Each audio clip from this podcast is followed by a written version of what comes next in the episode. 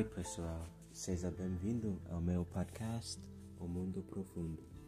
Eu sou Alessandra e hoje eu gostaria de falar sobre aprendizagem de línguas.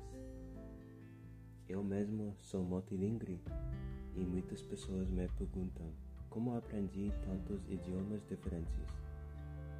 Portanto, hoje eu gostaria de compartilhar meus métodos de aprendizagem com você na esperança de que isso o ajude a aprender outro idioma no futuro.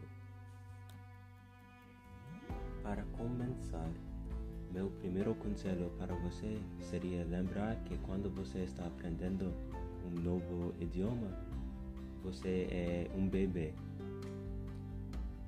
Agora, talvez esteja se perguntando o que isso significa. O que significa é focar no vocabulário e não na gramática. Um bebê é capaz de se comunicar por meio do vocabulário muito antes de entender a gramática de um idioma.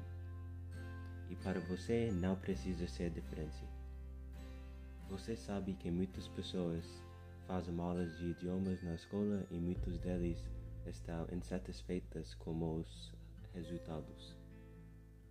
Isso acontece porque o método atual de ensino de línguas na escola é fortemente focado na gramática.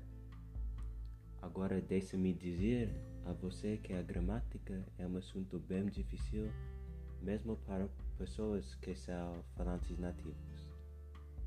Focar na estrutura gramatical de um idioma é o que deixa os alunos inseguros sobre suas habilidades naquele idioma.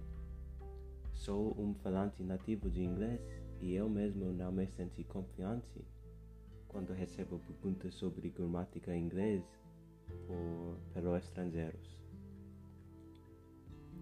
Voltando à importância do vocabulário, todo mundo que está aprendendo um outro idioma deve saber que para entender 90% do inglês você só precisa saber menos de 3 mil palavras.